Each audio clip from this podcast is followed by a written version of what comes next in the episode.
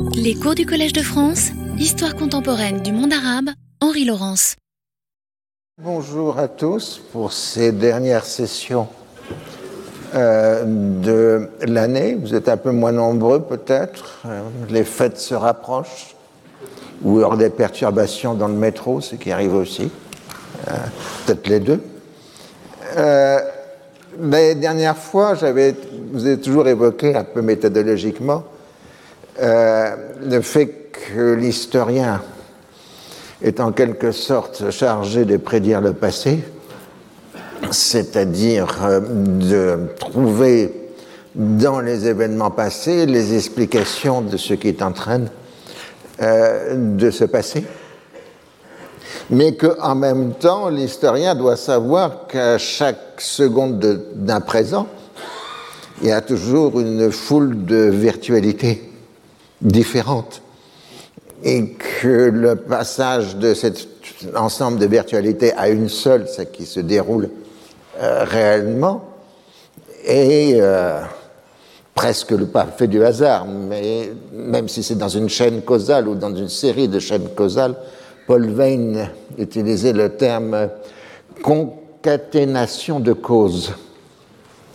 Euh, il y a quelque chose qui se produit ce qui rend justement la prédiction toujours euh, difficile. Et puis vous savez de toute façon que le problème d'une prédiction, c'est qu'elle s'annule. Euh, si vous voyez une catastrophe, ben vous essayez d'empêcher la catastrophe. Donc elle ne se produit plus. Ou alors vous affirmez au contraire que telle chose va se produire et en affirmant que la chose va se produire, elle se produit. Euh, c'est par exemple en bourse ou autre, euh, euh, les prophéties auto-réalisatrices. Mais aussi on se rend compte que le passé ne prend sens qu'en fonction de ses avenirs. c'est ça la chose essentielle. Il y a ce que j'appelle souvent des némésis, c'est-à-dire des revanches, des conséquences, euh, des vengeances euh, euh, qui influent à long terme sur les événements. quand en 1948, l'armée israélienne a envahi à l'automne 48 le sud de la Palestine, et au lieu de refouler la population arabe et de l'expulser vers l'Est, elle l'expulse vers l'Ouest, c'est-à-dire vers la côte, créant la bande de Gaza. À, l'époque, euh, évidemment, personne ne se rendait compte euh, de ce que la bande de Gaza allait constituer euh, dans l'avenir. Et d'ailleurs, les, sources montrent très bien que les Israéliens avaient absolument sous-estimé le nombre de réfugiés palestiniens qui arrivaient sur la bande de Gaza à l'automne 1948. Ah, donc vous voyez bien que nous nous intéressons à ce sujet parce que c'est très lourd de répercussions euh, sur notre propre temps. Et euh, là, nous travaillons sur les origines de la guerre de 1967. Et là aussi, euh, autant nous allons le voir, la conquête israélienne de 67 a été relativement facile, autant les conséquences de cette conquête pèsent de façon extrêmement lourde euh, sur euh, l'avenir d'Israël, de la Palestine et de la région. Une simple image euh, peut vous le donner. On est presque au double de pertes israéliennes depuis le 7 octobre par rapport à la guerre des six jours. Ah, euh, donc l'événement 67, juin 67, euh, continue de prendre sens et en prenant sens de se modifier euh, dans nos perspectives. donc l'histoire est toujours une lecture du passé en fonction d'un présent ou du présent, à la fois méthodologiquement, avec les questionnements que l'on se pose, mais aussi historiquement en quelque sorte, avec les répercussions euh, des événements euh, qui se sont produits. Donc, de ce qui peut paraître le fait d'un hasard à un moment peut ensuite euh, devenir une structure longue des faits. Voilà donc déjà cet élément, c'est quelques petites réflexions qui me renvoient à la situation actuelle. Mais il y a aussi les mémoires des acteurs, euh, le poids du passé sur les acteurs eux-mêmes. Et alors, il faut bien comprendre que ce poids de mémoire, il est toujours, euh, comment dire, euh, à la fois vécu, subi, il existe, il est réel, ce n'est pas une invention, mais en même temps, il est quelque part cultivé. Euh, la destruction des Juifs d'Europe, euh, la Shoah est évidemment un, immense événement traumatique, d'abord pour les premiers intéressés, et cet événement traumatique, il a mis du temps à prendre sens euh, pour les sociétés et prendre sens et les interprétations en ont été tout à fait euh, successives. Si les premiers écrits euh, sur la Shoah au lendemain juste de la Seconde Guerre mondiale évoquaient plutôt une crise de civilisation. une crise de civilisation qui était paradoxalement euh, portée sur deux éléments totalement opposés. D'un côté, vous aviez la vieille philosophie allemande antitechniciste, la technique aux horreurs, vive l'artisanat. Et euh, donc, euh, on a mis en, immédiatement en avant le côté industriel de la destruction des Juifs euh, d'Europe par tout un mécanisme de transport, de destruction des individus, de chambres à gaz, etc. C'était un génocide industriel, ce qui s'explique aussi par le fait qu'à l'époque, euh, à cause euh, des manques d'informations, on n'avait pas du tout l'idée de la Shoah par balle, euh, qui est aussi importante que la Shoah des camps d'extermination. Et mais en même temps, ceux qui contestaient, enfin qui voyaient la, la technique dans la destruction des Juifs d'Europe, ne voulait pas admettre que c'était au contraire le discours de l'authenticité raciale qui avait provoqué euh, la Shoah. Et euh, en quelque sorte, dans la même philosophie, euh, les antitechnicistes voyaient les juifs toujours quelque part comme des êtres inauthentiques. Et on est donc aux deux opposés de l'interprétation. Euh, si on prend ensuite euh, les moments suivants, la première question qu'on s'était posée à ce moment-là, au lendemain de la Seconde Guerre mondiale, c'était les survivants. Qu'ont-ils fait pour survivre? Il y avait une, suspicion. Quelqu'un qui a survécu au camp d'extermination, bah, il a dû faire quelque chose pour pouvoir survivre. Donc il s'est compromis. Il y avait une méfiance euh, qui s'est produite. Et au contraire, euh, avec l'installation progressive du culte des victimes, mais qui va prendre plusieurs décennies, euh, au contraire, la victime va devenir ensuite de suspecte le héros de l'événement à travers un processus de sacralisation. Et euh, donc là encore, euh, on est euh, dans l'inversion des données entre le premier discours de la victime suspecte et le second discours, la victime martyre. ce qui montre que la pluralité des interprétations des sociétés. et puis, en 45-46, dans le monde, il y avait une, vision orientée vers le futur. puisque la première préoccupation, c'était de reconstruire ou de construire. les gens même s'ils vivaient dans des conditions matérielles difficiles, par exemple en France ou en Europe, euh, le rationnement a duré jusqu'à 1949. Euh, ils, ils ne regardaient pas vers le passé. Ils regardaient sur un avenir à construire, peut-être à Dieu, etc. Les jours heureux de la sécurité sociale, vous vous rappelez. Euh, l'expression est ce qui conduisait aussi à réduire l'importance que l'on accordait euh, à la Shoah, puisque c'était un regard vers le passé et non pas vers l'avenir.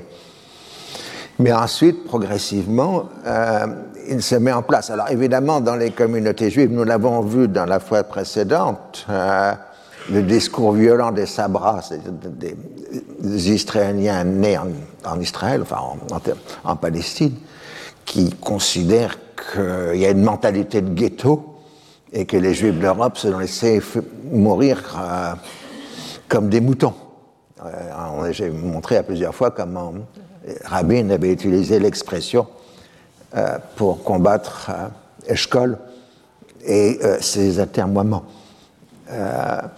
et cette mentalité explique aussi le caractère offensif euh, de l'armée israélienne. Ce n'est plus seulement le ne plus subir qui était à la base du sionisme depuis le début du XXe siècle, euh, c'est euh, on va prendre l'initiative des opérations. Il n'est pas question que le son protège derrière des barrières. Voilà les événements du milieu des années 1960. Et en même temps, toujours, euh, vous avez bah, l'angoisse de l'avenir, euh, qui est très forte. Euh, dès le départ, l'ennemi arabe a été assimilé au nazisme. Il y a eu une nazification des Arabes. Vous le trouvez par exemple dans des livres ou des œuvres comme Exodus, si vous regardez le film Exodus, dans le coin, vous avez un officier allemand. On ne dit pas que c'est un officier allemand, mais les lecteurs, enfin les, spectateurs comprennent que c'est un officier allemand qui est derrière les Arabes pour les monter contre euh, les Israéliens. Donc il y avait un processus qui se continue d'ailleurs jusqu'à aujourd'hui de nazification des Arabes et inversement un autre discours du côté arabe qui nazifiait les Israéliens. Euh, on était dans ce caractère, tu le dis, tu l'es. Et euh, on le voit encore exactement aujourd'hui dans les réseaux sociaux. Les images sont les mêmes euh, que celles qu'on avait dans les années 40 et 1950. Mais il faut bien comprendre quand même que ça pèse sur les esprits.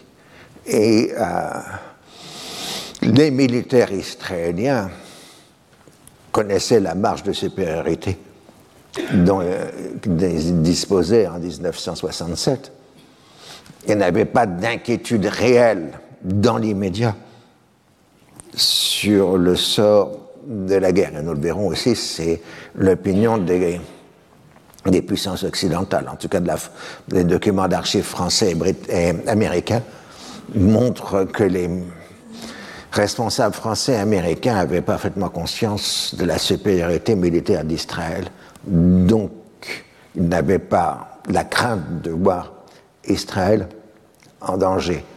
Euh, mais dans la population israélienne, le sentiment est différent.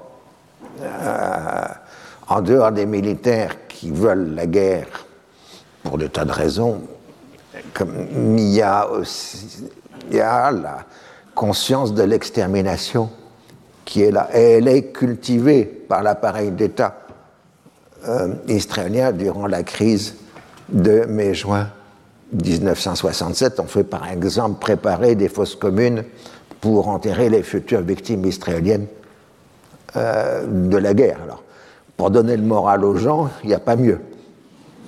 Ah, euh, Et alors, est-ce que ce sont des initiatives à un niveau bas de la hiérarchie ou euh, ça vient d'en haut? Ça, c'est un, autre problème. Autrement dit, dans les somnambules dont nous étudions depuis quelques séances, les comportements, il y a des actes voulus et puis il y a tout le poids du passé, de la mémoire, etc. Et on le voit très bien dans le fait que du côté israélien, c'est le groupe des militaires, des généraux, qui veulent la guerre. Euh, et on a pratiquement amené à les accuser d'avoir voulu fomenter presque un coup d'État euh, pour forcer Eshkol à euh, faire la guerre.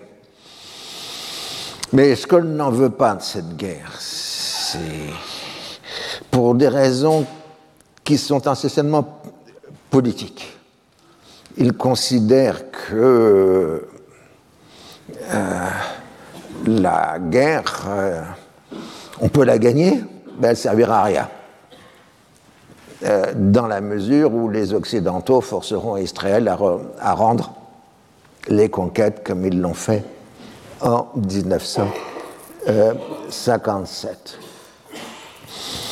Alors, euh, justement, euh, donc, à la fin mai 67, euh, Rabin en tête, les généraux essayent de persuader Eshkol que, en fait, l'Égypte va entrer en guerre et lancer une attaque victorieuse, alors qu'ils savent pertinemment qu'il n'y a pas de projet d'attaque égyptienne et que les positions euh, égyptiennes sont défensives et que de toute façon, ils n'ont pas les moyens de lancer une véritable offensive. Et je vous ai laissé à ce moment-là, au voyage d'Abba Eban, qui après avoir passé par Paris et par Londres, arrive euh, à Washington. Et donc, euh, il est chargé de dire que ce n'est pas la question du détroit de Tirane qui compte, c'est la survie d'Israël par rapport à une attaque égyptienne imminente que les services de renseignement israéliens ont détectée. Alors, euh, aux États-Unis, on n'y croit pas.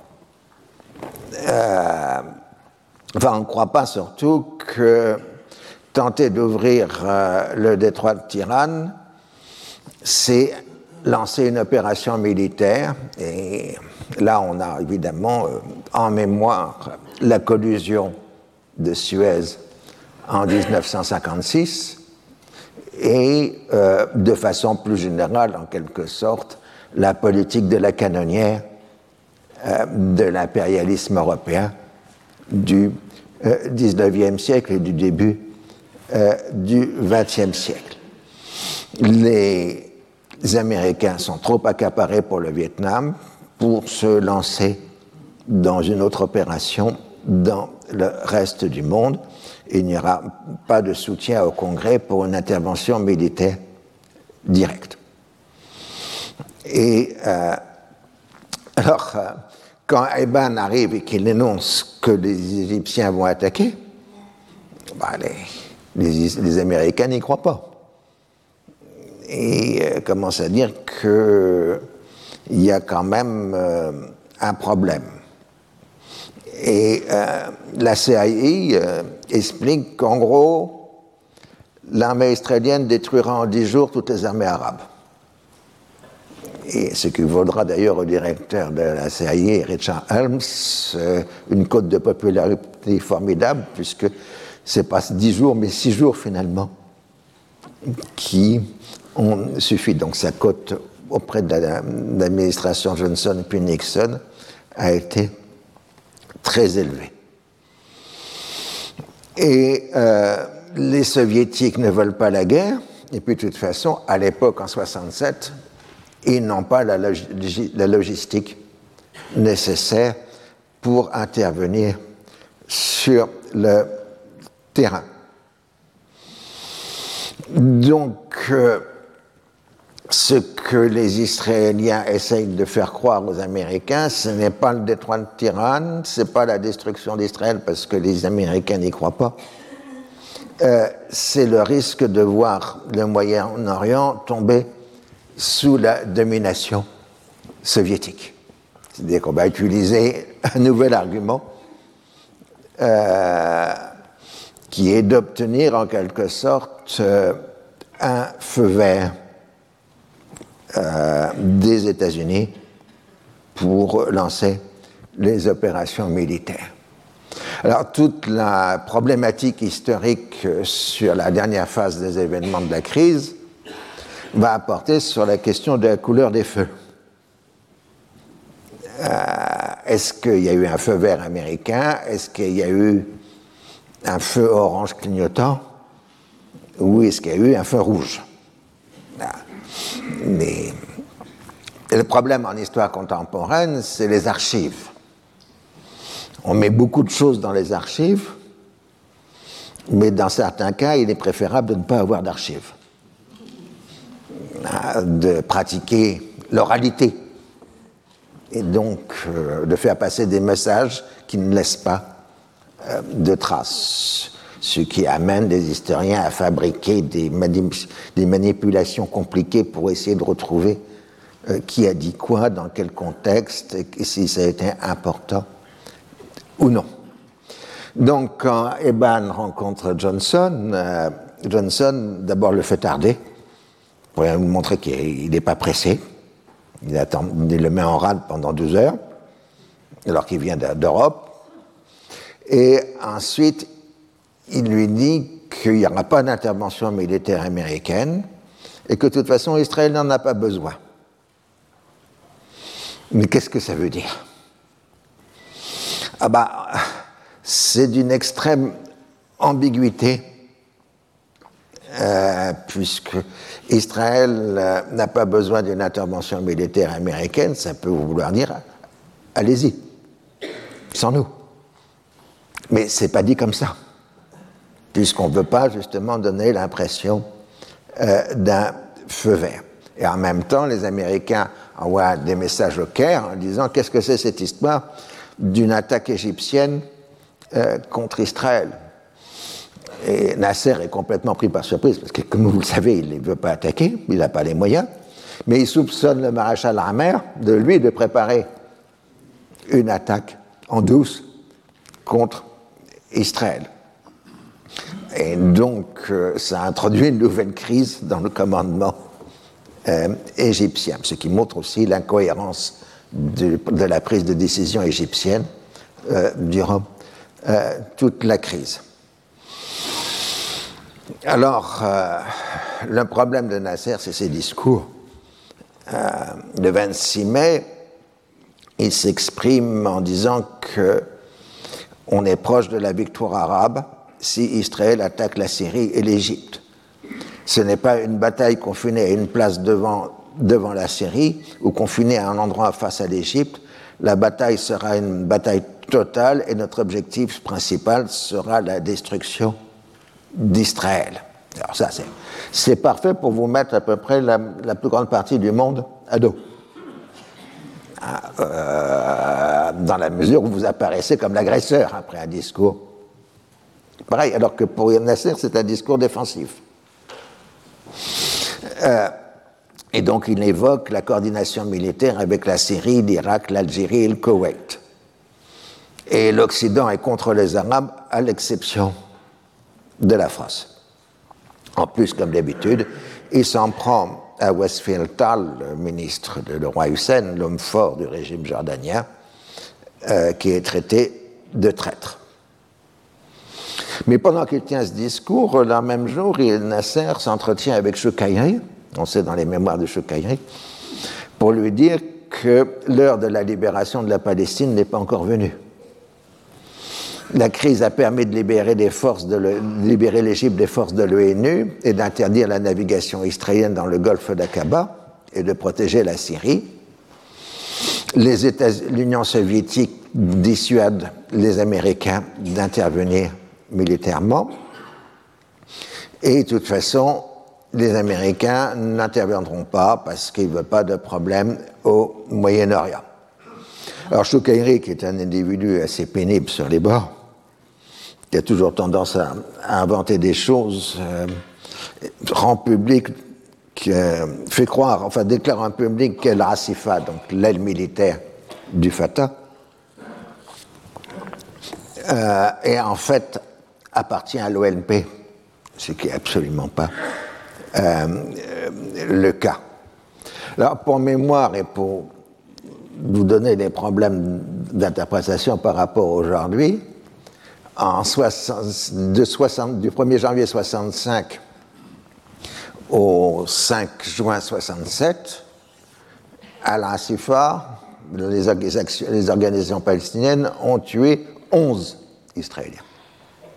On n'est pas du tout euh, dans les marges euh, d'aujourd'hui. Donc le conflit qui était censé assurer la sécurité d'Israël va créer au contraire, sur le long terme, une insécurité extrême.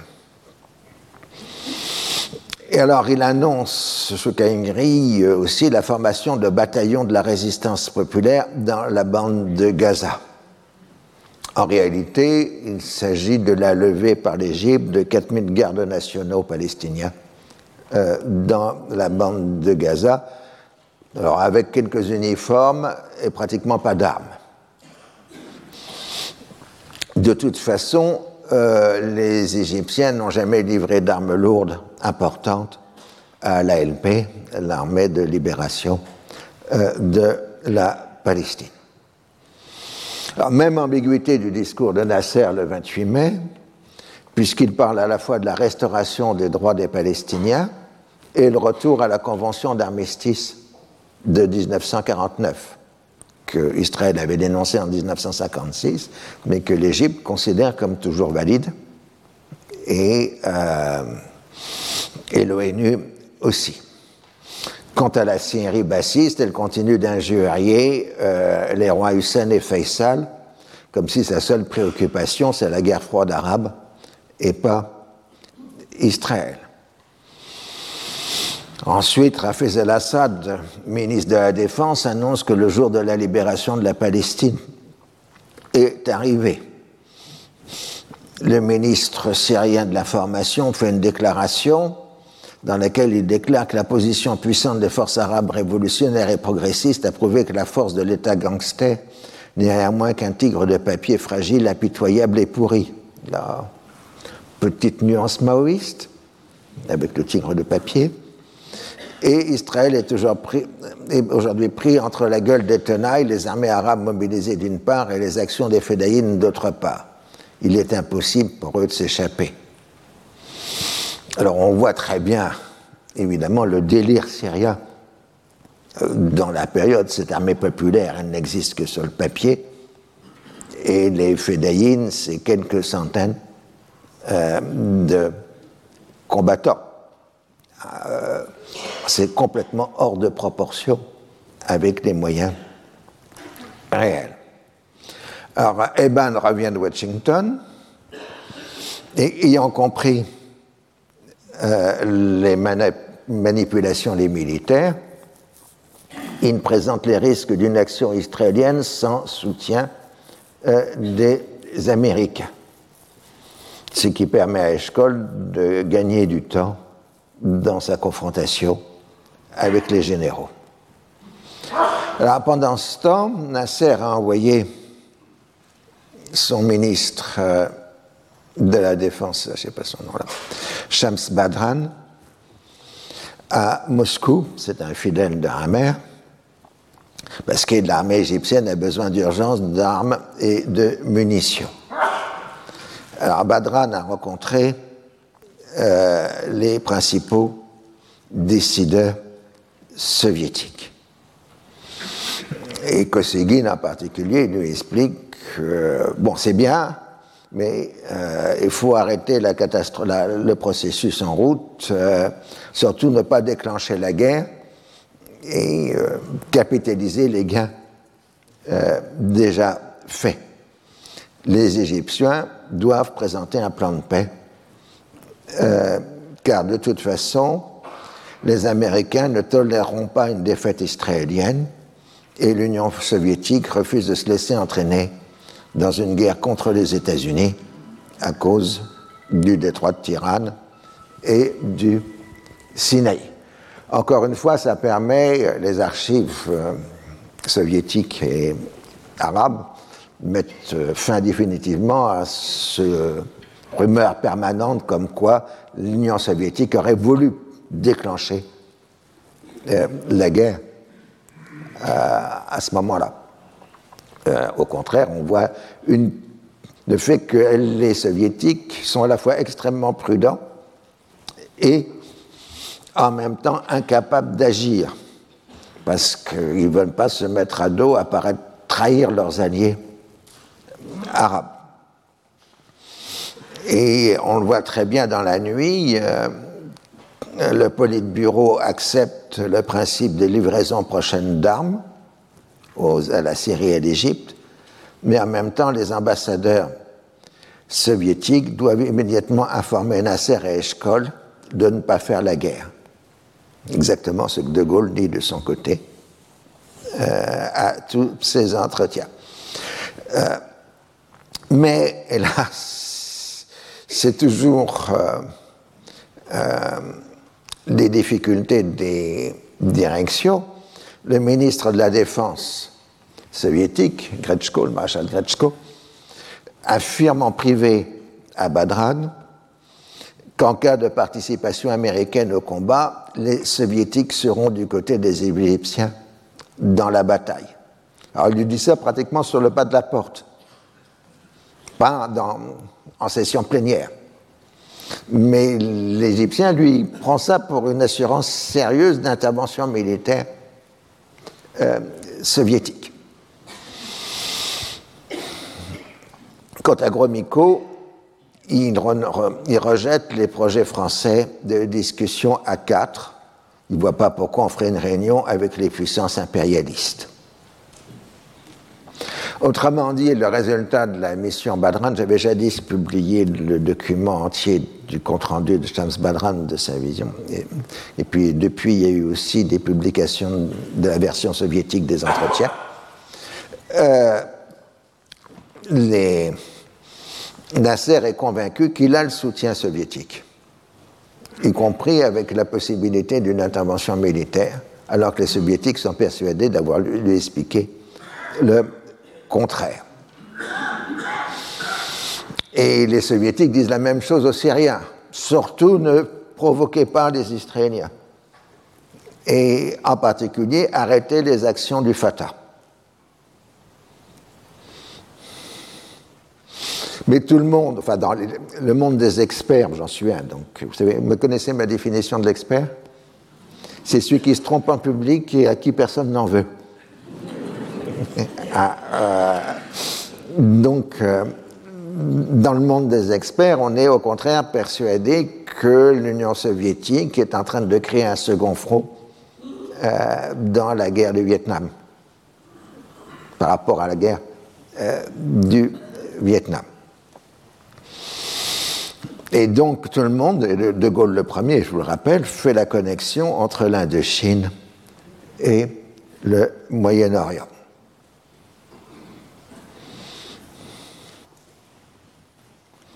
Le discours de Damas est radical. Les responsables bassistes, néanmoins, demandent des armes. Mais, comment dire, ces armes ne suffisent pas. Je vous rappelle, l'armée syrienne a perdu dans les différentes purges la moitié de ses officiers. Donc, euh, elle n'est pas du tout en capacité euh, de se battre. C'est une armée de coup d'État. Alors, euh, en Israël, maintenant on est le 29 mai à peu près, en Israël, on reçoit une lettre de Johnson mais une lettre rédigée par le département d'État demandant instamment de ne pas se lancer dans une guerre préventive dont la responsabilité serait portée sur Israël. Les Américains sont toujours censés travailler sur les fameuses régates de la mer Rouge pour ouvrir le détroit de Tirane. Bah, alors, il y a toujours des juristes. Ici, il y a quelques années, j'avais fait le même cours sur la guerre de 67. Et j'avais plaisanté sur le fait que le juriste du Quai d'Orsay à l'époque avait donné une opinion différente sur le détroit de Tirane que le juriste du Quai d'Orsay de 1957. Et ça m'a valu une, lettre de protestation euh, du juriste actuel à l'époque du euh, D'Orsay, euh, en disant que leurs avis étaient purement juridiques et n'étaient pas du tout influencés par des visions politiques. Alors là, les juristes disent oui, on a le droit de protéger des navires qui passent par le droit détroit de Tirane, mais on n'a pas le droit d'intervenir militairement dans le détroit de Tirane s'il n'y a pas de navire à protéger. Euh, parce que dans le premier cas, c'est une protection, dans le second cas, c'est une agression. Donc, les juristes compliquent la marge de décision des acteurs politiques. Alors, fait quand même un geste fort.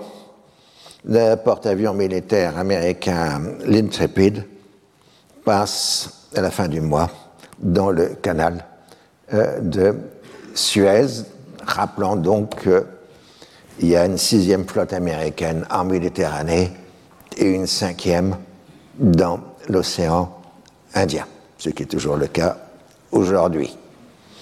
Et d'ailleurs, il pourrait rester un petit moment en mer Rouge, l'intrépide, avec sa flotte d'escorte, parce que vous savez qu'un porte-avions ne se déplace jamais seul mais toujours avec une escorte euh, militaire. En Israël même, l'opinion publique euh, est de plus en plus inquiète et on reproche euh, à Eshkol son indécision apparente. Alors comme il lui arrive de bafouiller à la radio, ça, 10 minutes encore, ça coûte de popularité. Et le mouvement politique, c'est de faire revenir les ben au pouvoir, puisqu'il y avait une scission dans le mouvement socialiste israélien. Et euh, les partisans de Ben Gurion, la jeune garde, s'étaient retrouvés dans l'opposition à Eshkol.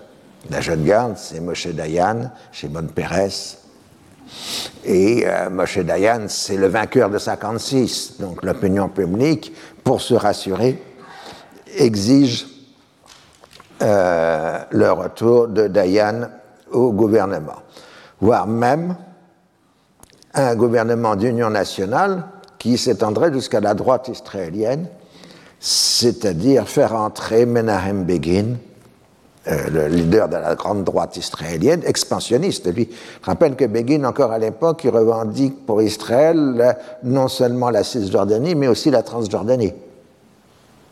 Euh, et euh, donc, on demande que Begin et les, entre au gouvernement. Alors, ce qui va accélérer les événements, c'est le roi Hussein. Alors lui, il a compris qu'il ne tient plus la situation en main, qu'il est en train de perdre le contrôle euh, de la Cisjordanie. Il est soumis aux attaques violentes de la radio égyptienne et syrienne. C'est pas possible de tenir. la monarchie hachémite va s'effondrer. Donc, euh, il va faire un pari.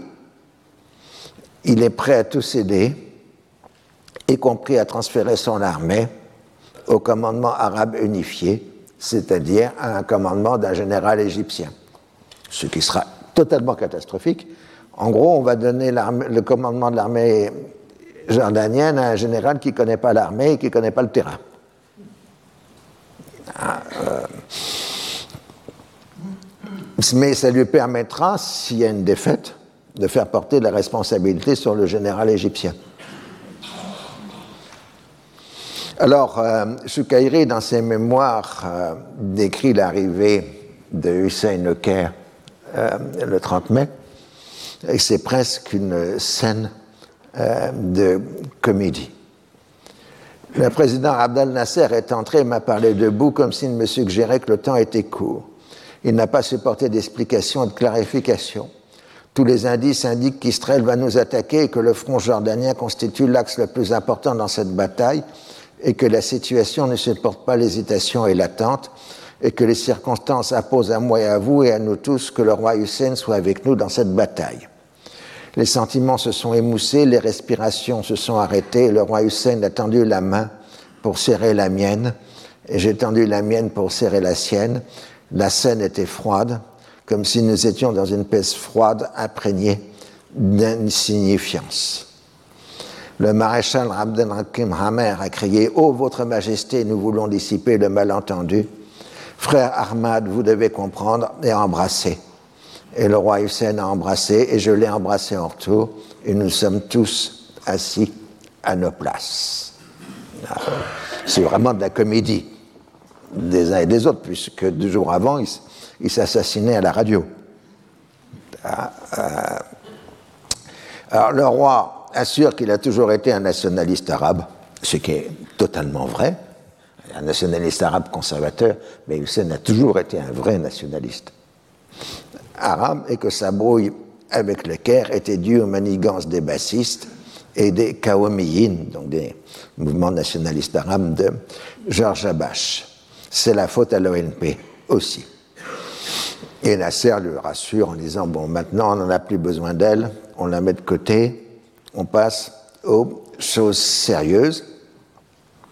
Et un pacte militaire jordano-égyptien est immédiatement signé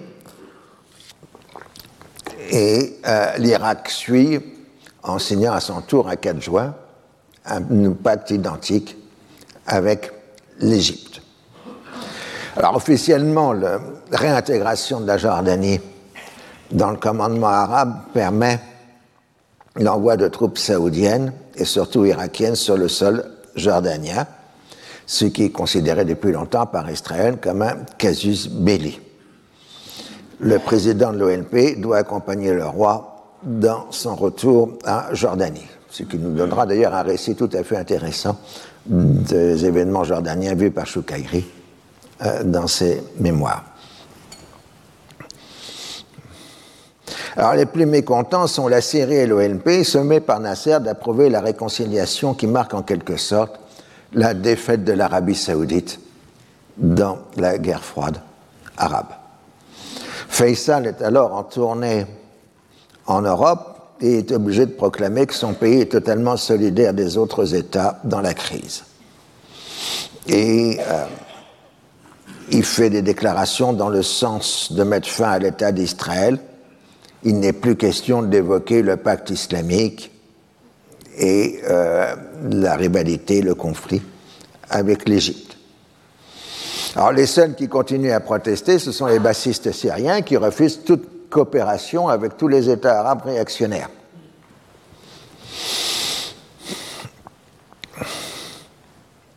Et en même temps, les Égyptiens, les militaires égyptiens qui sont envoyés voir la situation militaire en Syrie, ben, le général ben, il n'y a pas de concentration militaire israélienne à la frontière syrienne à, dans la DMZ, à proximité de la DMZ.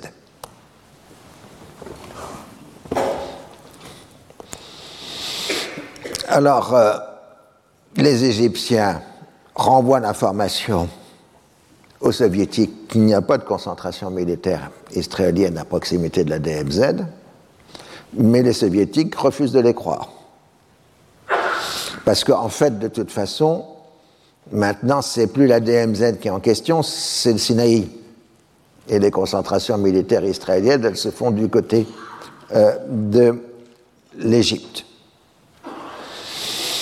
Ceux qui sont prudents, ce sont les Irakiens. Ils trouvent que vraiment les aéroports jordaniens sont trop vulnérables et refusent d'envoyer leur aviation euh, en Jordanie.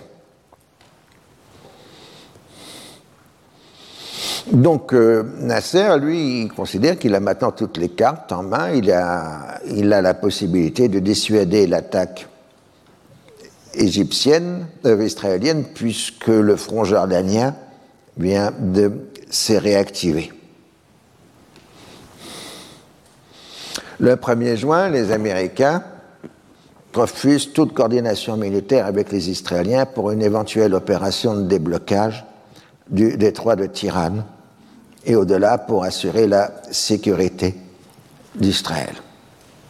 Il n'y a plus de voie diplomatique pour régler la question.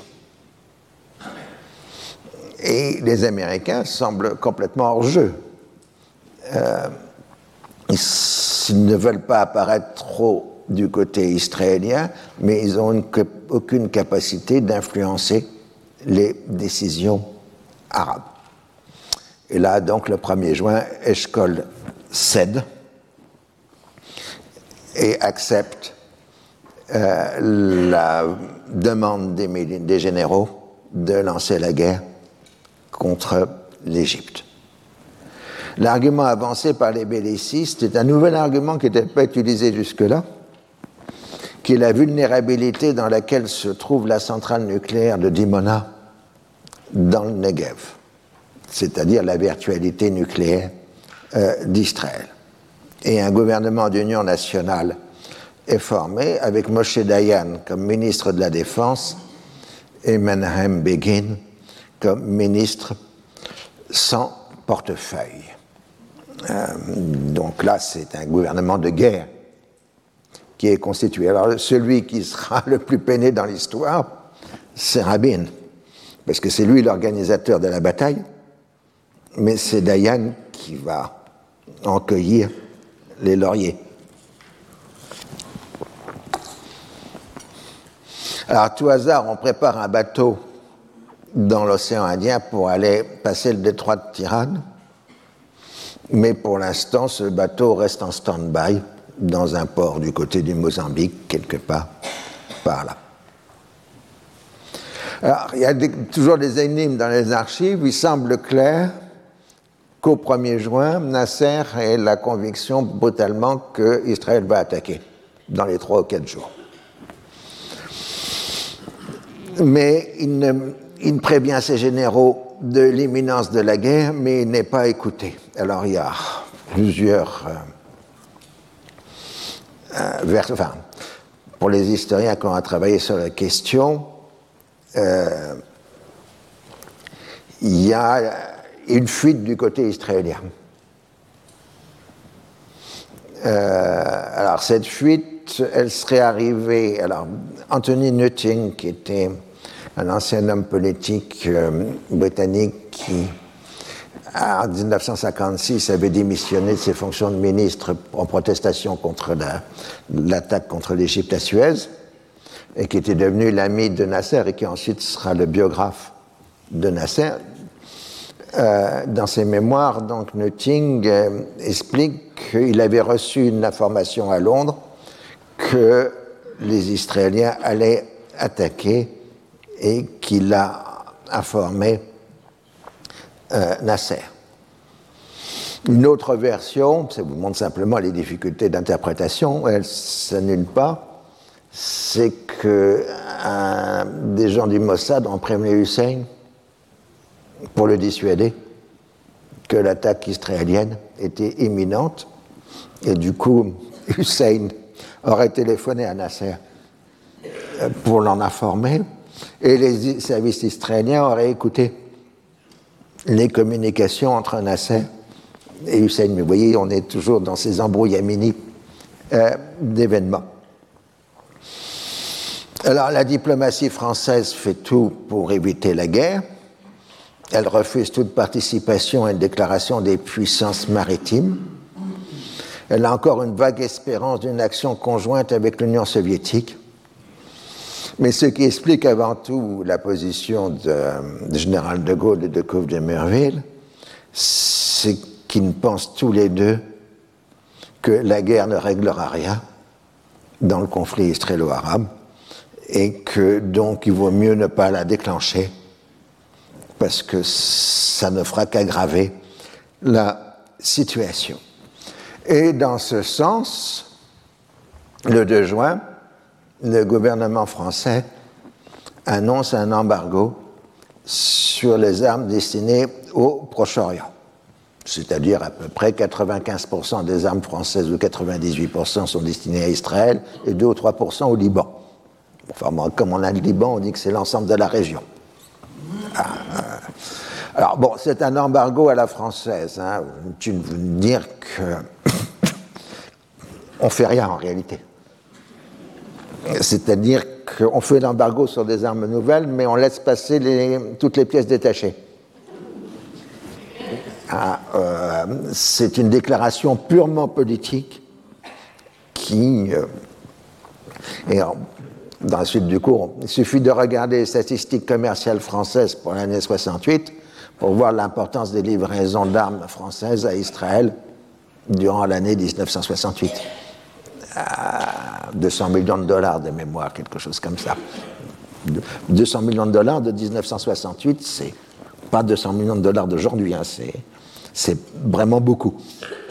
Ah, euh, donc, euh, c'est un symbole, c'est un signal politique, ce n'est pas une euh, menace réelle pour Israël puisque pratiquement, avec toutes les, pièces détachées, on peut reconstituer les tanks, les avions, euh, etc.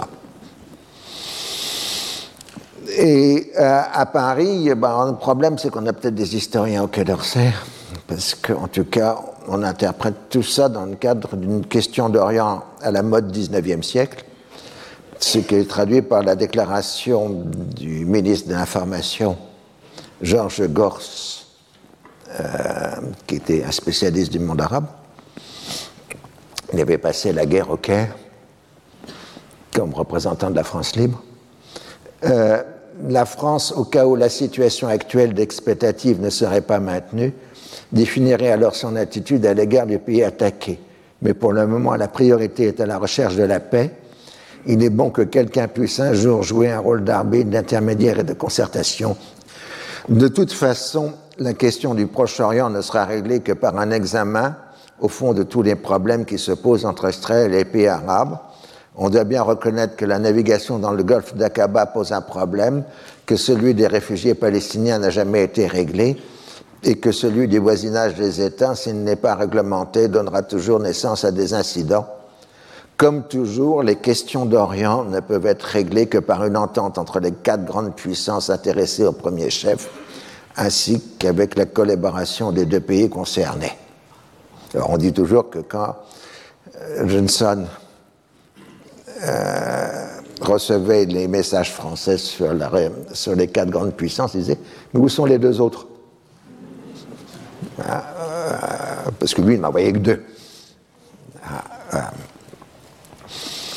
alors, c'est un thème très ancien. De Gaulle avait déjà exprimé ça en, juin 1945, la concertation à quatre, qui reprend les six des congrès de Berlin, de, Paris de 1856 et de Berlin de 1878.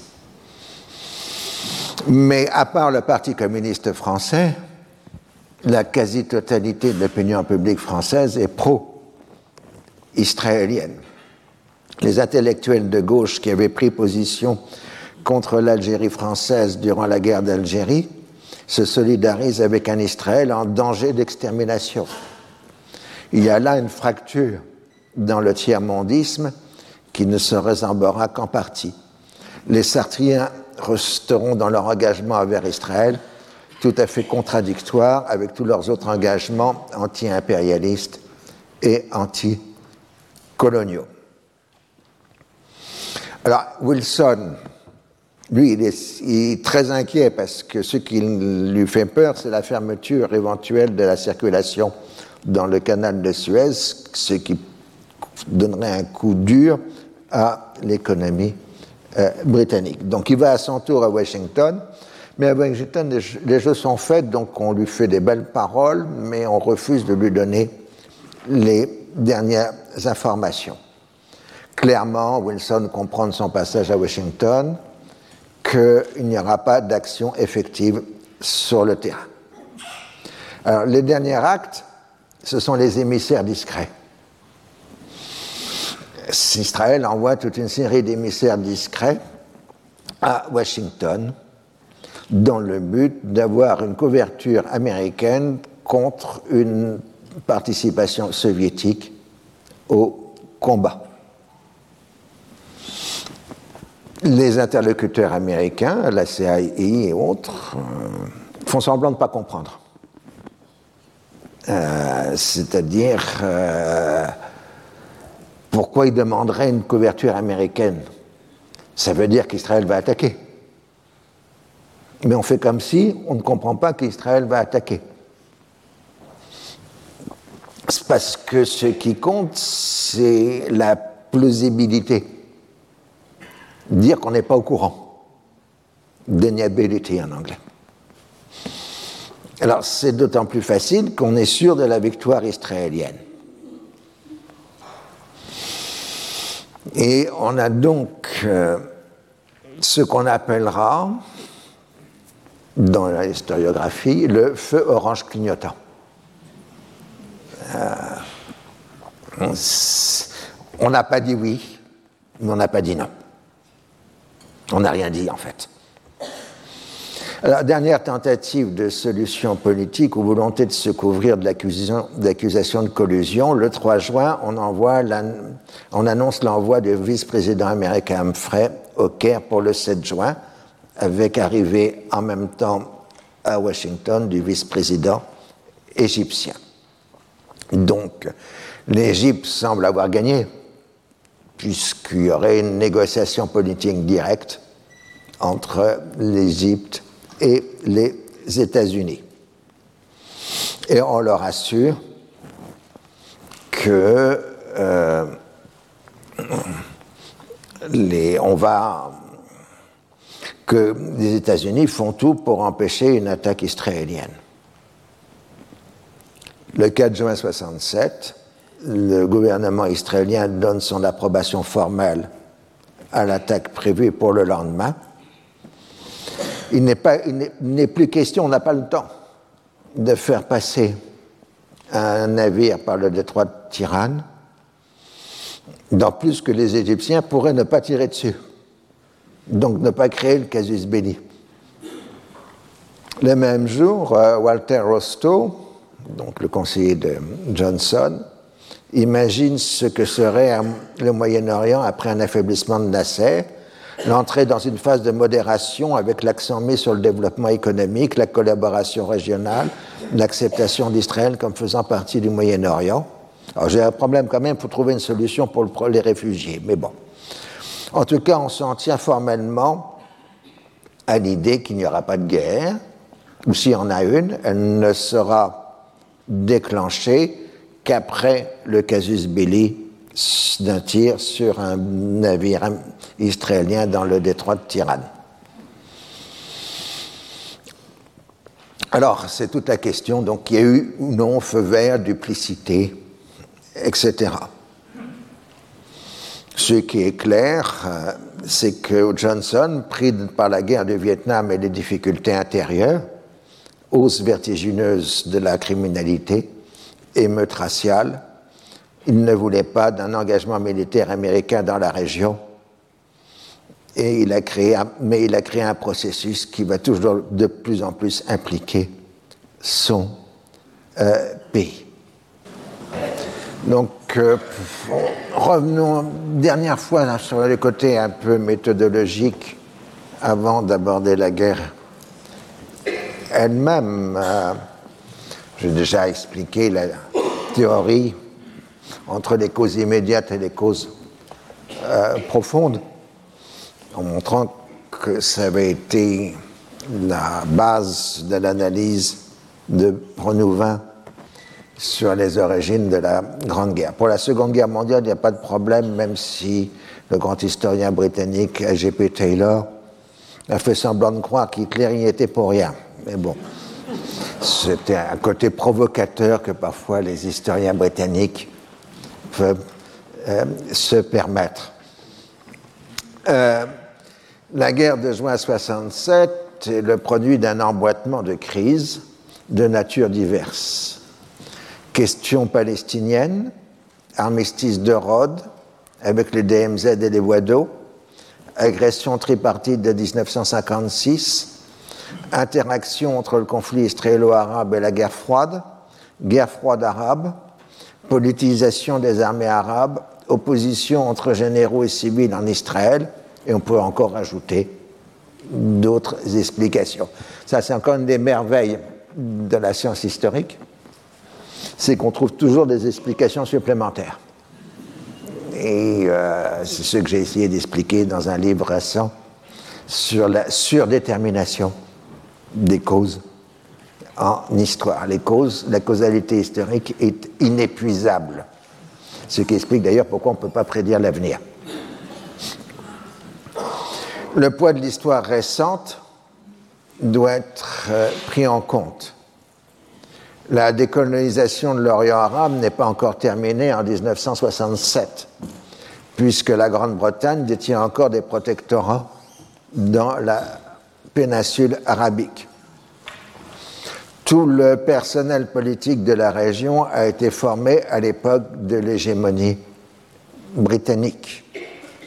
Et bon, je rappelle, j'ai déjà signalé la dernière fois, pensez quand Nasser reçoit Montgomery à fin juin, mai 67, euh, pour, un, pour un, celui qui était un petit officier de l'armée égyptienne à l'époque de la Seconde Guerre mondiale, euh, c'était comment dire, un, grand moment euh, de voir le vainqueur de Ayman discuter avec lui en même temps le symbole de l'Empire britannique qui était ou qu'avait été Montgomery. toujours cette dimension pour comprendre les actes des gens des années 60.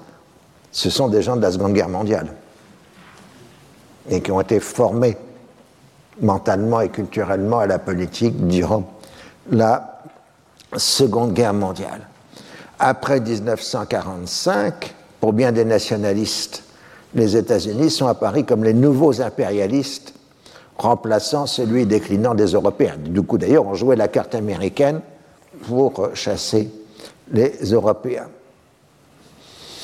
Il en est de même pour la destruction des Juifs d'Europe durant la Seconde Guerre mondiale. Elle a créé un sentiment d'exceptionnalité de l'État d'Israël, qui se pose en héritier de ceux qui ont été assassinés. Hein. Par un acte juridique, la totalité des victimes juives de la Seconde Guerre mondiale ont été euh, mis au rang de citoyens israéliens à titre posthume. Ce qui posera quand même des protestations chez certaines communautés, groupes juifs qui refusent cette euh, fusion post-mortem. Alors c'est à la fois une force et une faiblesse. Euh, ça donne une légitimité au moins dans les opinions publiques occidentales, mais le rejet d'Israël par la région le maintient dans une situation de danger permanent. D'où le fait qu'Israël est, par la nécessité des forces, de se placer dans le camp occidentale, qui lui est même interprété régionalement comme étant impérialiste. Alors, euh, bon, Sartre avait préparé en 67 un numéro spécial des temps modernes qui parut au moment du conflit lui-même, où Juifs et Arabes devaient parler, et, Sartre avait demandé à Maxime Rodinson euh, un article et euh, Maxime Rodasson avait donné son accord, mais à condition qu'il ne soit pas classé dans le camp arabe ou dans le camp juif. Et euh, c'est le célèbre article de Maxime Rodinson, Israël fait colonial, qui a fait beaucoup de bruit à l'époque et qui est resté jusqu'à aujourd'hui le bréviaire du militant de la cause palestinienne. Je profite pour saluer la mémoire de Maxime que j'ai très bien connu dans ces dernières années et qui était vraiment quelqu'un de remarquable. Alors cette surdétermination des événements permet de comprendre pourquoi dans les sources mêmes on trouve euh, en anglais miscalculation. Pas simplement l'analyse des historiens postérieurs, le mot miscalculation apparaît régulièrement dans des documents archives et dans les archives françaises on a erreur de jugement, calcul erroné, pour définir les actes de l'ensemble des acteurs. Les textes diplomatiques français utilisent aussi imprudence. Ah, ça montre bien que dès l'événement eux-mêmes, on a eu le sentiment qu'il n'y avait pas de meneur de jeu, mais une succession d'erreurs, d'imprudence, euh, de calculs erronés, etc., par l'ensemble des acteurs. Très vite, du côté arabe, le terme de complot a été utilisé. Elle se comprend d'abord dans la multiplicité des intrigues qui caractérisent la, vie politique régionale. Mais pour bien comprendre une théorie du complot, il faut bien savoir qu'une théorie du complot, c'est d'abord une mise en sens. Vous avez une série d'événements qui se produisent et vous les articulez en essayant d'en donner un récit cohérent. Et d'ailleurs, c'est ce que font les experts en général. Ce que font un expert, ce que font d'abord les journalistes puis les experts, ou en même temps, c'est une mise en sens des événements. Mais ici, c'est une mise en sens où chaque acteur régional interagit avec les puissances extra-régionales. L'inconvénient de la théorie du complot est de supposer l'existence d'un être supérieur ce que j'appellerais un supercalculateur, capable de prévoir plusieurs coups en avance, alors que la multiplicité des imprudences se fonde aussi sur les raisonnements à très court terme. Ah. il y a quelques années, il y a une vingtaine d'années, j'étais passage au Caire. J'avais fait une conférence sur la politique américaine et puis un conseiller culturel me donne le téléphone, me dit il y a le président du MEDEF égyptien qui veut vous parler. Alors je prends la communication, il me dit euh, Monsieur Laurence, pensez-vous pas que le 11 septembre, c'est un complot israélien? Je lui réponds Vous les croyez aussi intelligents que ça? Il était coincé. Mais c'est ça le problème du, complot, parce que le complot suppose toujours la capacité de jouer plusieurs coups à l'avance alors qu'en réalité, ça ne fonctionne jamais euh, comme cela. Par contre, l'intérêt du complot, c'est qu'on ne perd pas. Si vous êtes victime d'un complot, d'abord, ça prouve que vous êtes important. Ensuite, ça prouve que si vous avez survécu au complot, c'est vous le gagnant, puisque ce n'est pas ce que vous perdez qui compte, mais c'est votre survie qui est en jeu. Donc la guerre, alors je vais commencer un nouveau cours là qui va se poursuivre l'année prochaine, l'année universitaire euh, prochaine, la période post-67.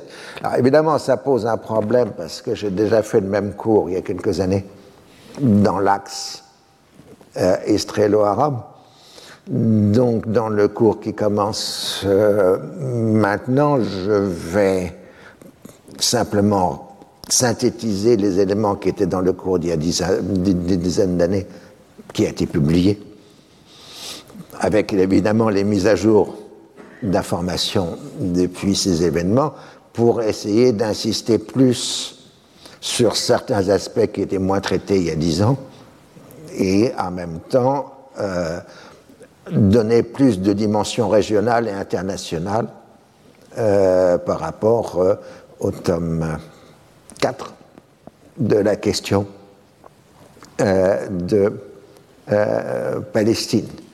Mais bon, vous savez, l'adage, l'histoire ne se répète pas, mais les historiens, eux, le font. En anglais, c'est beaucoup, beaucoup mieux. History never repeat, but historians do.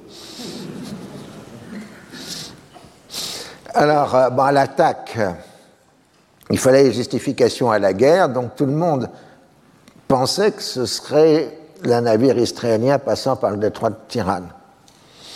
Mais maintenant que euh, les Israéliens ont décidé d'attaquer, il ne faut plus attendre. Donc, comme en 1956 et même en 1948, les Israéliens vont inventer une attaque égyptienne pour justifier leur guerre éclair. Ils savent très bien que l'on fermera les yeux, d'autant plus que la propagande radiophonique arabe a fait paraître Israël comme un temps en danger d'extermination. Et les documents sont déjà préparés à l'avance en disant qu'Israël a répondu à une attaque égyptienne. Abba Eban peut ainsi déclarer le 5 juin dans l'après-midi Jamais encore dit un pays n'a fait usage de ses armes dans un but plus juste et plus légitime. Notre but est de briser le cercle d'hostilité qui se refermait autour de nous et dont le blocus d'Ailat était un élément essentiel. Ce matin, les provocations ont pris la forme de mouvements d'avions et de troupes vers notre territoire et du bombardement de villages situés près de Gaza. En fait, c'est tout simplement en 67 une reprise de la Blitzkrieg de la Seconde Guerre mondiale, de la, guerre éclair, qu'on commence par la destruction de l'aviation ennemie au sol, suivie d'une attaque de blindés, modèle 10 mai 1940 ou 3, euh, mai septembre 1939. Euh, Vous remarquerez qu'ensuite il y aura une transformation du mot blitz. Blitzkrieg deviendra blitz et renverra au bombardement allemand de la bataille d'Angleterre. Hein, il y aurait un changement de sens des mots. Mais bon, passons. Alors, l'opération a été soigneusement préparée depuis des années, avec une connaissance assurée de l'ensemble des déficiences de l'aviation égyptienne en termes de radar et de protection au sol. Or, ces déficiences sont particulièrement nombreuses, dues en particulier au choix paramètres des responsables en fonction de leur loyauté et non de leurs compétences. Il faudra du temps pour comprendre la réalité de la situation, tandis que la radio égyptienne et la voix des Arabes multiplient des communiqués de victoire. Mais dès le premier jour, le ministère égyptien des Affaires étrangères multiplie des communiqués dénonçant le complot israélien et l'affirmation mensongère que c'est l'Égypte qui a pris l'initiative des combats. Il accuse aussi les Israéliens de bombarder le canal de Suez pour interdire la circulation. Donc euh, la phase est bien connue, les aéroports égyptiens sont bombardés après l'aube. Les, Égyptiens attendaient une éventuelle attaque euh, à l'heure du lever du soleil. Comme ils voient rien, ils ont diminué les précautions. c'est deux heures après l'aube que l'aviation israélienne attaque, et elle attaque euh, par la mer, c'est-à-dire au lieu de traverser le Sinaï, elle contourne par la mer euh, le Sinaï pour attaquer euh, la vallée du Nil. Mais pendant donc les premières heures du combat, l'aviation israélienne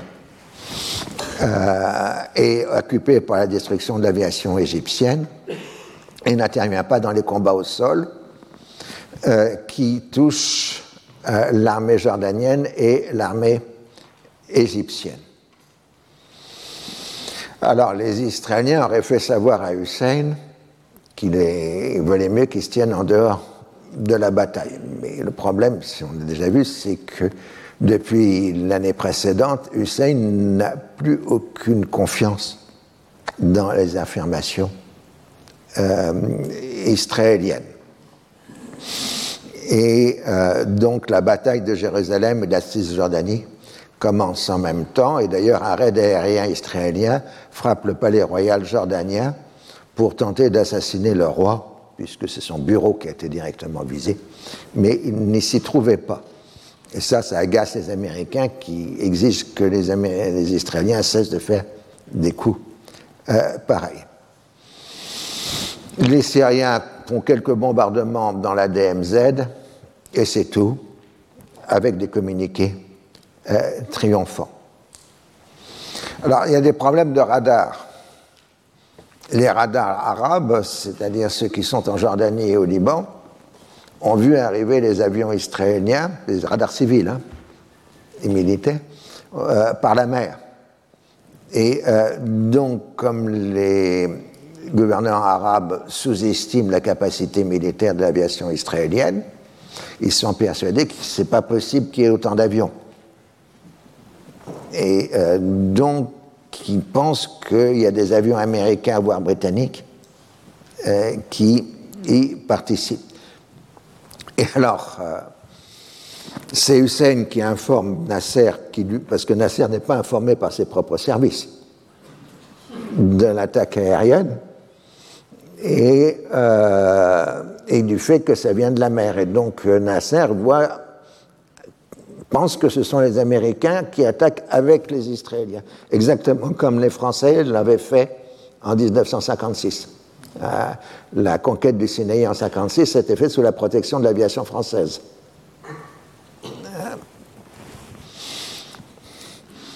Alors, pour euh, Nasser, euh, les Américains l'ont trahi jusqu'au bout, euh, parce qu'ils lui ont promis de s'opposer à une attaque israélienne et ils l'ont en quelque sorte endormi en lui annonçant l'arrivée du vice-président des États-Unis. Alors, il va essayer de faire payer cela en dressant toutes les populations arabes de la région contre les États-Unis. Donc le roi Hussein et Nasser, après s'être concertés, endossent un communiqué du haut commandement égyptien sur la participation des aviations américaines et britanniques au combat.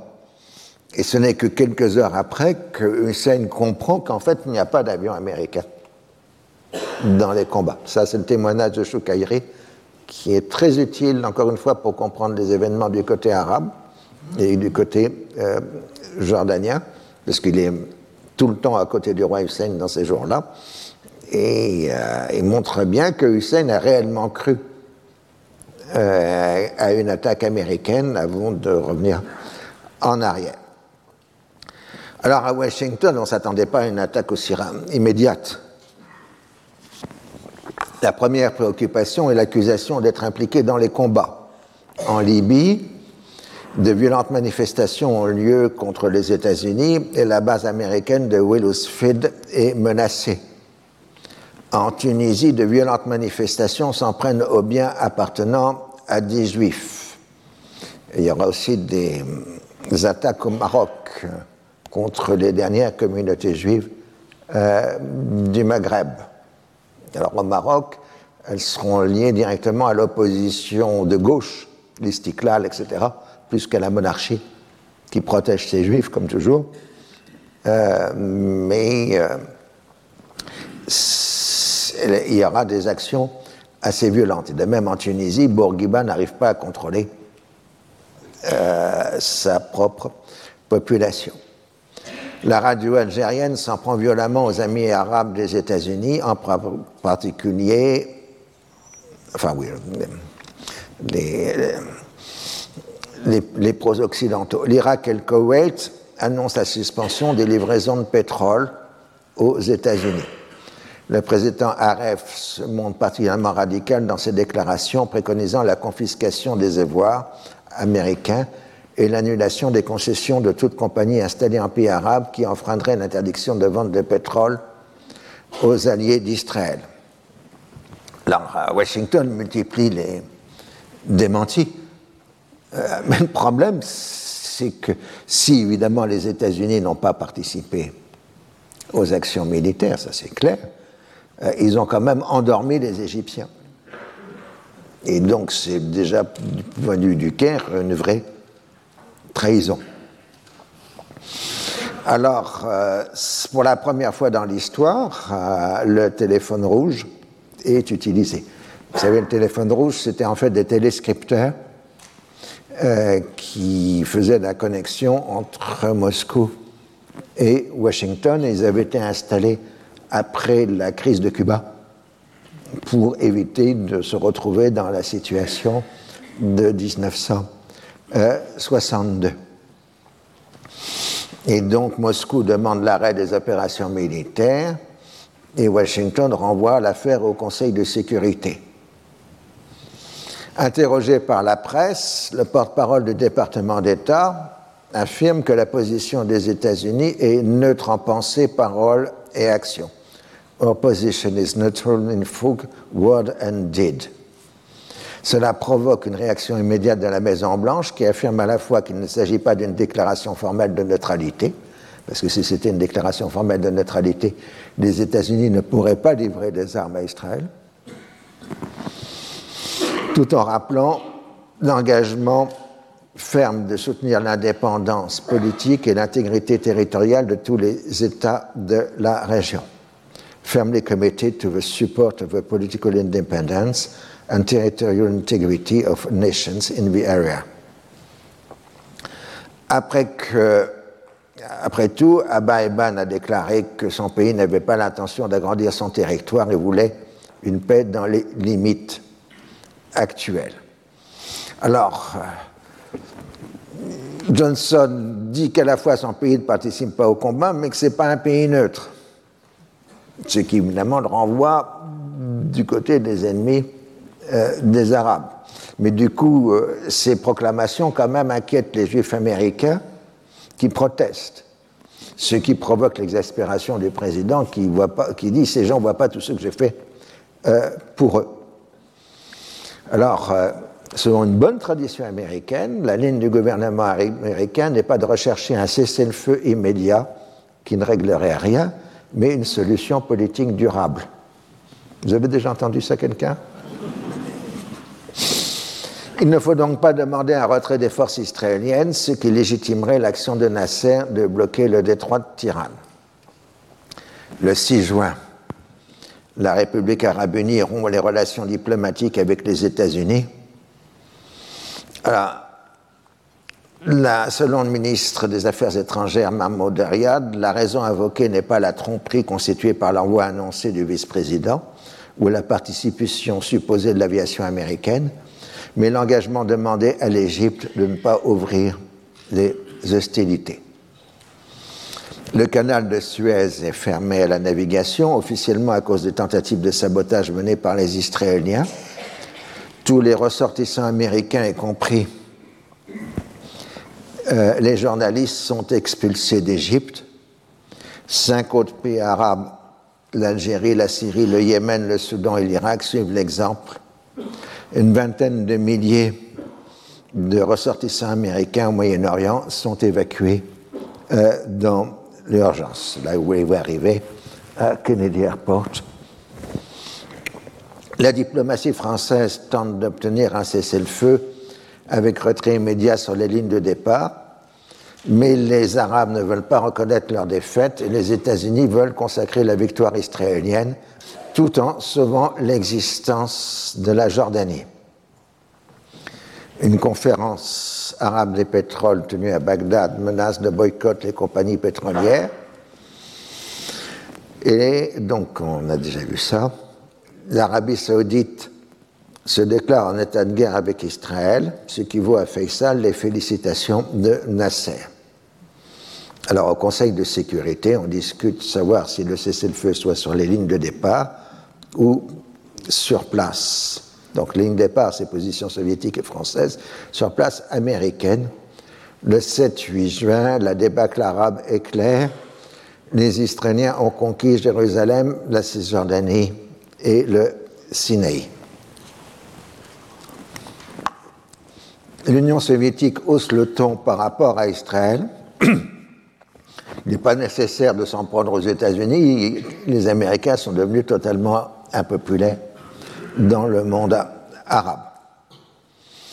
Mais euh, les deux grands sont prisonniers de leurs engagements contradictoires. L'opinion publique américaine est dans sa quasi-totalité en faveur d'Israël, mais Washington risque de perdre ses derniers alliés arabes. L'Union soviétique peut bénéficier des déboires régionaux des États-Unis, mais sa réputation est atteinte par la défaite de ses alliés arabes et son impuissance à intervenir. Dès le début, grâce à sa présence en Méditerranée orientale, la flotte soviétique les, soviétiques savent qu'il n'y a pas eu d'intervention militaire américaine. Et le message a été transmis euh, aux membres euh, du pacte de Varsovie. Beaucoup d'archives soviétiques nous sont encore fermées aujourd'hui. Mais à cause du pacte de Varsovie, on a beaucoup de documents parce que Moscou informait les différents États du pacte de l'évolution euh, de la situation. Les meilleurs étant évidemment les archives de l'Allemagne de l'Est, qui étaient les plus organisées, les plus complètes,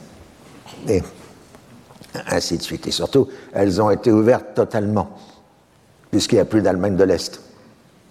Tandis que les Romanies, la Hongrie, etc., ont, pu faire éventuellement des ouvertures partielles d'archives.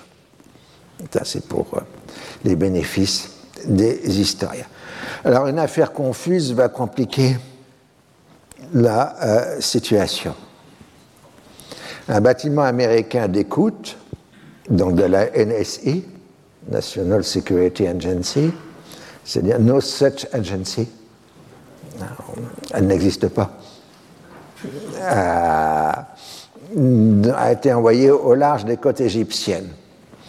C'est le navire le Liberty.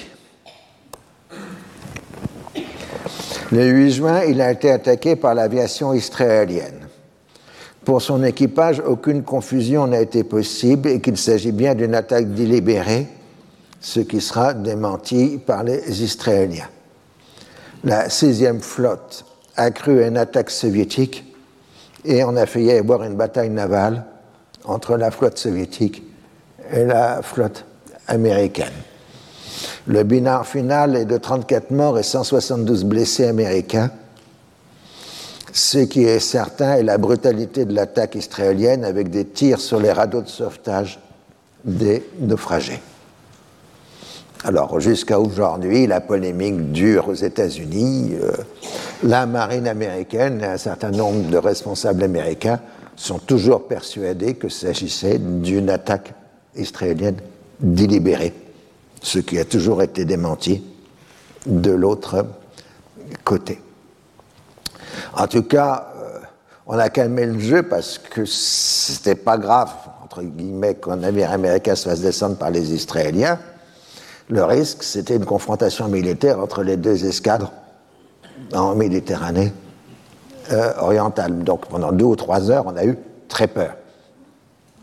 Et puis ensuite, on est ouf, c'est simplement les Israéliens qui ont tiré sur nous.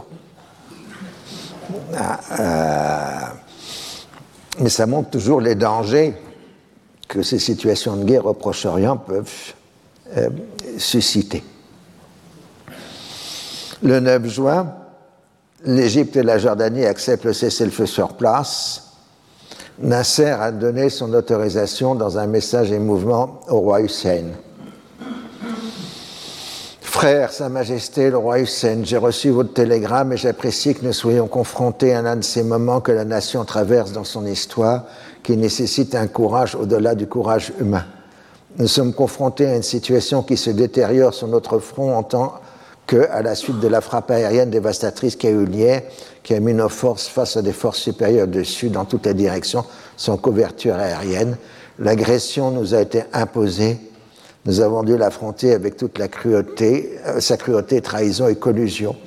La décision que je vois est de choisir la deuxième solution sur laquelle nous sommes mis d'accord avec le général de corps d'armée Abdelmonem Riyad, c'est le général égyptien qui a pris la direction de l'armée jordanienne, à savoir l'évacuation de la Cisjordanie ce soir, afin que nous gardions à l'esprit votre premier avis concernant l'intervention de la sécurité. L'histoire des nations est faite de dons et de prises, de progrès et de recul. Que notre épreuve soit en ce moment, et si c'est une épreuve difficile, nous avons un pas à partir duquel nous pouvons avancer, et c'est la volonté de Dieu. Peut-être que sa volonté est bonne pour nous. Nous croyons en Dieu et Dieu ne peut pas nous abandonner. Peut-être que les jours à venir nous apporteront la victoire de lui. Ô Dieu, aide-nous et laisse ta volonté être notre guide un message un peu confus, très émotionnel, mais au-delà, et c'est vrai qu'à partir de ce moment-là, Nasser aura toujours euh, un discours favorable au roi Hussein en disant il, a, été avec nous dans la bataille, euh, mais si vous voyez le sous-titre aussi, euh, Nasser a donné l'accord pour l'évacuation de la Cisjordanie. Donc ça couvre les Jordaniens. Et le même jour, euh, Nasser annonce sa démission en affirmant que ce n'était pas une défaite, mais un revers, al-Naqsa, un terme qui a déjà été utilisé dans d'autres euh, contextes. Nous ne pouvons pas nous cacher que nous avons connu un sérieux revers ces derniers jours, mais je suis convaincu que nous pouvons tous, en peu de temps, surmonter notre situation difficile, bien que nous ayons besoin de beaucoup de patience, de sagesse, de courage moral et une capacité de travail dédiée. Il annonce son retour à la vie de simple citoyen, mais la lutte continue. Les puissances impérialistes imaginent que Gamal Abdel Nasser est leur ennemi. Je veux qu'il soit clair pour elles qu'elles ont toute la nation arabe et non Gamal Abdel Nasser comme ennemi. Il désigne le vice-président Zakaria Moreddin, réputé plutôt favorable aux États-Unis, comme son successeur. Et en même temps, la démission du président implique la dimension de l'ensemble de des principaux responsables de l'État égyptien, en particulier le chef de l'armée, le maréchal Ramer. Alors, dès la fin du discours, une foule de plusieurs millions de personnes envahit les rues du Caire et des principales agglomérations égyptiennes pour lui demander de revenir sur sa décision. Des mouvements identiques se produisent dans plusieurs villes arabes. Le 10 juin, le Nasser cède à la pression populaire, retire sa démission et annonce dans un communiqué lu par le président du Parlement, Anwar el-Sadat, qu'il restera à son poste jusqu'à l'élimination des séquelles de l'agression. Nazil Afar al-Udwan. Je suis convaincu des raisons sur lesquelles j'ai fondé ma décision et en même temps la voix des masses de notre peuple est pour moi quelque chose à laquelle on ne peut, répondre. Par conséquent, mon opinion s'est fixée sur le fait de rester à ma place et à l'endroit où les gens veulent que je reste, jusqu'à la fin de la période pendant laquelle nous sommes tous en mesure d'éliminer les séquelles de l'agression, à condition que toute l'affaire après cette période doit être soumise au peuple lors d'un référendum général. Dans ce discours et dans ce communiqué, il a fixé les deux mots d'ordre qui vont dominer toute la suite des événements. Le revers, et non pas la défaite, et la liquidation des séquelles de l'agression. Ayant parfaitement manœuvré en imposant une démission collective, il peut remplacer Amer à la tête de l'armée par Mohamed Fawzi, dont la loyauté lui est assurée. Il s'ensuit une purge du corps des officiers et un conflit avec Ramer et ses partisans, ce qui en fera porter la responsabilité de la défaite, pas du revers. Et euh, ça conduira, mais on le verra plus tard, au suicide officiel de Ramer le 14 septembre 1967. Alors, la question de la spontanéité de la manifestation a été discutée dès le premier jour. Alors, il est certain que l'Union socialiste arabe a apporté une importante aide logistique aux manifestations, ça c'est clair. On a amené des autocars, des trains, et ainsi de suite. Mais ça ne vous fait pas sortir plusieurs millions de personnes dans la rue. Et on le voit d'ailleurs le dernier symbole en septembre 70, les millions de personnes au moment des funérailles de Nasser. Alors, euh, la propagande égyptienne, avec qu'elle en tête, fait porter la responsabilité de la défaite sur les États-Unis et sur le complot organisé par la CIA. Un gouvernement de l'ombre a fait livrer à Israël 250 avions et 400 chars dans les semaines qui ont précédé l'agression. Des centaines de militaires américains ont été envoyés en Israël, dit-il. C'est toujours le même problème. Vous avez, je l'ai dit, des volontaires juifs d'Europe de l'Ouest et des États d'Amérique du Nord qui sont allés en Israël dans les semaines qui précédaient les combats, mais plus pour remplacer dans l'économie israélienne les soldats mobilisés que pour participer au combat. Jusqu'à la fin de sa vie, Eikal écrira sur le fameux complot en jouant sur les citations tronquées et les affirmations sans preuve. Et euh, donc, ça permet aux historiens de faire usage de toute leur subtilité dans la lecture de ces sources. Alors, à la fin du conflit, la Syrie où le gouvernement se félicite de la démission de Nasser a aussi annoncé son acceptation du cessez-le-feu, mais Israël concentre ses forces sur le Golan le 10 juin. Les Syriens résistent d'abord avec vaillance. L'Union soviétique exige un arrêt des combats et hausse le ton. Cette fois, il est évoqué l'envoi de troupes soviétiques au Proche-Orient. À Washington, on ne veut absolument pas d'un renforcement de la présence soviétique, mais des conseils de modération ne sont pas suivis par Israël. Le commandement syrien, craignant un mouvement tournant par le Liban, ce qu'on appelle en, jargon de la région le complexe de Maïsaloun, rappelez en 1920, l'armée française est passée par la plaine de la Beka euh, pour euh, marcher sur Damas et détruire l'armée du royaume arabe de Damas euh, à la bataille de Maïsaloun. Donc, depuis juillet 1920, tous les gouvernements syriens sont obsédés par Maïsaloun, c'est-à-dire un mouvement tournant par la Beka et non pas une attaque au niveau euh, du Golan. Donc on donne un ordre de retraite qui se déroule dans la plus grande confusion.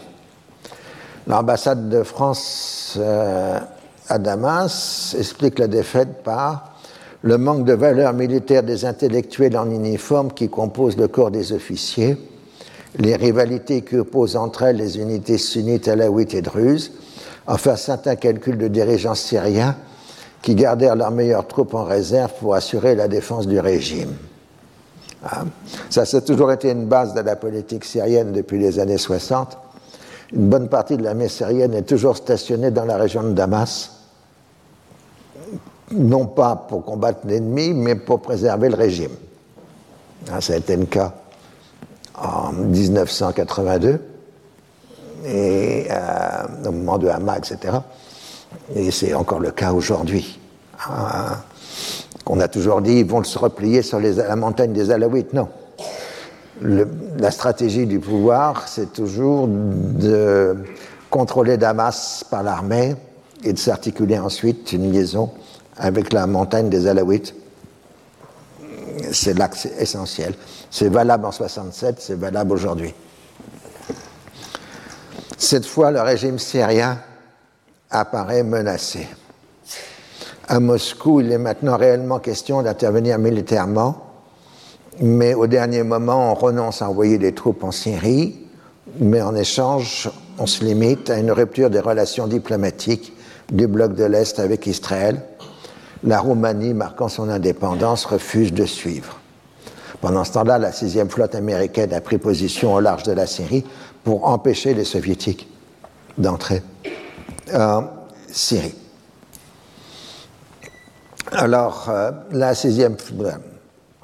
Alors, dès la fin des combats, l'armée israélienne expulse systématiquement toute la population arabe du plateau euh, du Golan, à l'exception de quelques villages druzes, les druzes d'Israël, protégeant leurs corps euh, de Syrie. Euh, l'enquête qui est faite par l'époque par l'ambassade de France en juillet 67 indique les témoignages sont concordants en ce qui concerne le comportement des Israéliens à l'égard des habitants. Ceux-ci auraient été soumis à un pillage systématique. Ils auraient été dépouillés non seulement de leur argent, de leur monde, de leurs bijoux, mais les maisons auraient été vidées de tout ce qui pouvait présenter un intérêt poste radio, frigidaire, équipement moderne.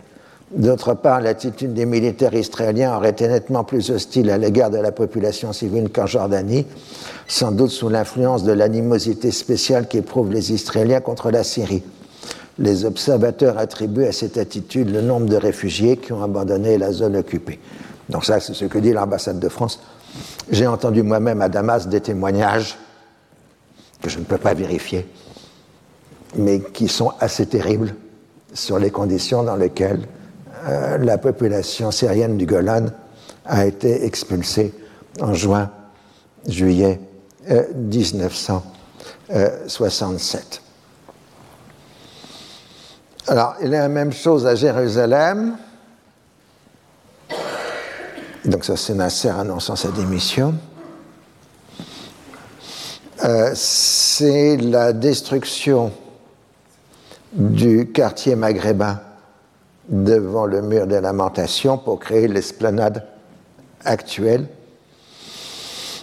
Et donc euh, là, c'est très bien documenté. Mon collègue Vincent Lemire a sorti une étude tout à fait passionnante sur l'histoire du quartier maghrébin de Jérusalem et sur sa destruction euh, par les Israéliens en juin 1967. De même, dans le corridor qui relie Jérusalem euh, à l'État d'Israël, euh, plusieurs villages arabes dans le secteur de la Troune sont rasés afin d'assurer la sécurité définitive des communications. Au début de l'occupation, le gouvernement israélien envisage une négociation de paix comprenant la rétrocession du Golan et du Sinaï, mais non de la Cisjordanie et de Gaza. Il s'agit avant tout de se garantir d'éventuelles pressions américaines comme en 1956-57. Quand il devient clair qu'elles ne se produiront pas, ces propositions sont abandonnées. La constitution même d'un gouvernement d'union nationale interdit toute discussion sur d'éventuelles rétrocessions territoriales, parce que ça impliquerait la dissolution du, l'éclatement du gouvernement. Assez rapidement, on prend comme ligne directrice l'ouverture de négociations directes entre Israël et chaque État concerné, autrement dit en disposant dans chaque cas d'un rapport de force extrêmement favorable. Il est ainsi refusé un règlement politique imposé de l'extérieur ou une négociation collective entre Israël et les États arabes avec une éventuelle supervision internationale. Alors, dès le lendemain du conflit, le Soudan appelle à la tenue d'un sommet arabe qui devrait se tenir à Khartoum. Les travaux préparatoires sont lancés, mais il faut d'abord que les pouvoirs arabes se ressaisissent. C'est-à-dire en Égypte, le règlement du conflit entre Nasser et Amer. En Syrie, à qui attribuer la défaite? À Salah Jadid ou à al-Assad? En Jordanie, c'est l'arrivée de plusieurs dizaines de milliers de personnes déplacées qui attissent tension entre Palestiniens et Transjordaniens dans un pays amputé de la partie la plus riche de son territoire. Alors, les Israéliens ont tout fait pour pousser les gens à quitter la Cisjordanie et aller en Transjordanie euh, en juin, juillet 1967. Euh, Ils ont même expulsé plusieurs dizaines de milliers d'habitants de la bande de Gaza à destination de la Cisjordanie et ensuite de la euh, Transjordanie.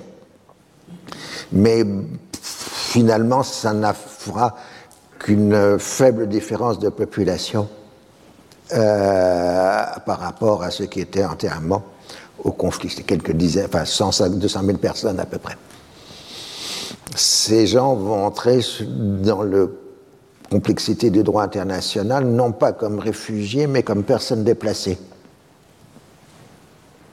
Mais vous pouvez être à la fois réfugié et personne déplacée. Vous avez des réfugiés de 48 et personnes déplacées de 1967. Alors, euh, dans les gouvernements arabes, on évoque une résistance de longue durée pouvant conduire à la revanche, mais on aimerait bien aussi avoir un règlement imposé de l'extérieur L'intérêt d'un règlement imposé de l'extérieur, c'est qu'on aura, on aura la possibilité de protester tout en l'acceptant. Ah, c'est intéressant. Au Liban, l'opinion publique s'est fortement mobilisée pour la cause arabe, mais le gouvernement a habilement interdit toute action militaire. La brièveté de la guerre a permis d'éviter l'entrée de troupes syriennes sur le territoire libanais. Le 6 juin, un avion israélien a été abattu au-dessus du Liban et son pilote a été fait prisonnier. Le lendemain, le gouvernement israélien demande sa libération au nom de la Convention d'armistice, de la Convention d'armistice, pardon. Une fois les combats terminés, le gouvernement israélien dénonce toutes les conventions d'armistice, mettant fin au seul canal de communication directe avec les belligérants arabes.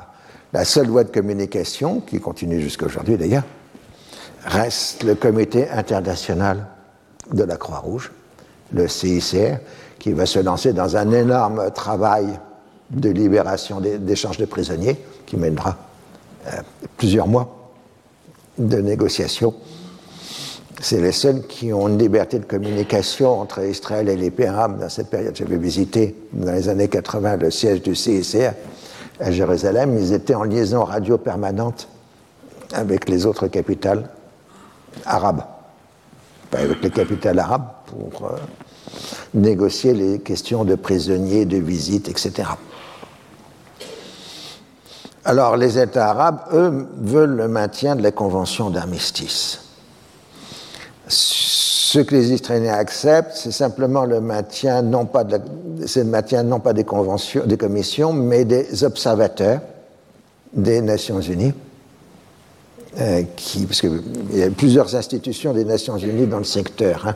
Il y a les observateurs de la trêve qui ont été créés en 1948 par Bernadotte et qui sont ensuite passés au service des commissions d'armistice. Et puis vous aviez les casques bleus de 1956. Donc les observateurs de la trêve sont toujours là. Alors en Arabie saoudite, euh, le roi Faisal a dû faire appel à, la guerre contre Israël et à l'arrêt des exportations pétrolières. La bourgeoisie d'affaires s'inquiète et trouve que les Palestiniens du royaume exercent une trop grande influence. Rapidement, Faisal, tout en tenant un discours radical, plaide pour l'arrêt de l'embargo. Il favorise les exportations russes et inefficaces en raison des transbordements euh, possible. Ben oui, euh, à l'époque, on fermait les yeux dans les pays arabes. C'est-à-dire, on laissait partir les cargaisons et puis on disait, euh, on ne sait pas où elles arrivent. Ah, ensuite, maintenant, c'est des choses qui sont en théorie plus contrôlées, mais on a vu récemment, à propos des livraisons russes de pétrole, qu'il est toujours assez facile de ruser en, pleine mer et d'échanger des cargaisons. Euh, donc Faisal euh, est obligé de prendre un tour radical, parce que de toute façon, il est fondamentalement anti-israélien. Il est d'ailleurs, euh, antisémite, il faut le dire assez clairement. et en même temps, il est obligé de suivre l'opinion publique. Alors, le Maghreb, je l'ai déjà dit, mais il faut bien le noter, juin 67, c'est pratiquement le dernier coup pour les communautés juives euh, du Maghreb, en particulier en Tunisie, même s'il en reste encore un petit peu à Djerba.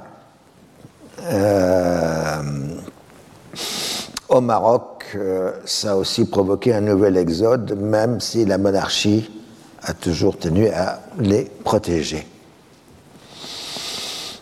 En Libye, euh, la monarchie a demandé aux Britanniques et aux Américains de quitter les bases militaires, mais on va s'en tenir euh, officiellement au calendrier. Les Britanniques et les Américains se sont engagés de partir pour 73 et les Américains pour 71. En fait, ils partiront en 71, ce qui mettra fin temporairement à la présence de bases militaires occidentales en terre arabe. Le pays le plus militant est l'Algérie de Boumedienne, qui appelle les pays de la ligne de front à continuer à combattre sans même accepter le cessez-le-feu. Elle fournit d'urgence des armements à la République arabe unie afin de remplacer une partie du matériel perdu, essentiellement des avions. Les progressistes arabes sont pris au piège de leur propre propagande. Si vraiment les Américains et les Britanniques ont participé à l'attaque, comment se fait-il que les Soviétiques ne soient pas intervenus de la même manière du côté arabe? Alors bon, là, il faudrait se lancer dans un grand développement sur les conséquences diplomatiques, les premières discussions, etc. Je ne sais pas si j'ai suffisamment de temps.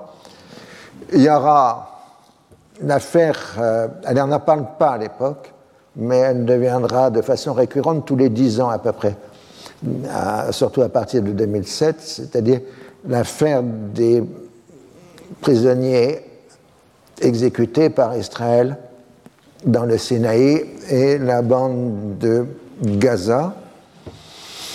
Euh, alors, euh, ce que l'on sait de façon certaine, c'est que dans un certain nombre d'endroits du Sinaï de la bande de Gaza, les instructions ont été données de ne pas faire de prisonniers.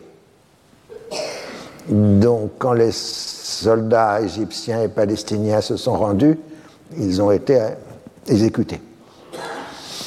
Nous n'arrivons pas à connaître le chiffre exact de soldats palestiniens et israéliens qui sont exécutés à ce moment-là. Les chiffres varient entre 1000 et plusieurs milliers. Ça reste un sujet de tension relative euh, entre l'Égypte et Israël, ça revient tous les dix ans euh, depuis 2007, c'est-à-dire depuis le 40e anniversaire euh, de la guerre. Alors les Israéliens disent, un, ils n'ont jamais tué des prisonniers, et deux, c'était des Palestiniens. C'est le, problème de la, le fameux problème de la marmite, qui était l'argument de la marmite est un grand argument politique au Moyen-Orient. Vous savez, je t'ai jamais emprunté la marmite et tu n'étais pas cabossé quand je te l'ai rendue. Bon, alors il y a des variantes. Il n'y a pas de camp de concentration en Union soviétique. Et de toute façon, il n'y a que des détenus de droit commun dedans. Ah, c'est ce qu'on appelle en sciences politiques l'argument de, la marmite. Alors, euh, bon, euh, les chiffres sont inconnus. Euh, c'est des discussions périodiques. En fait, je vous le dis, on a eu ça en 2007, on a eu ça en 2017. J'ai vérifié mes fiches hier et on va retrouver ça probablement en 2027. Euh, donc, euh, c'est une affaire décennale.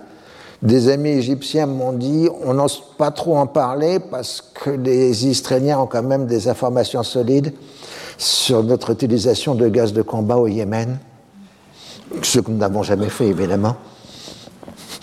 Et euh, donc ils nous tiennent aussi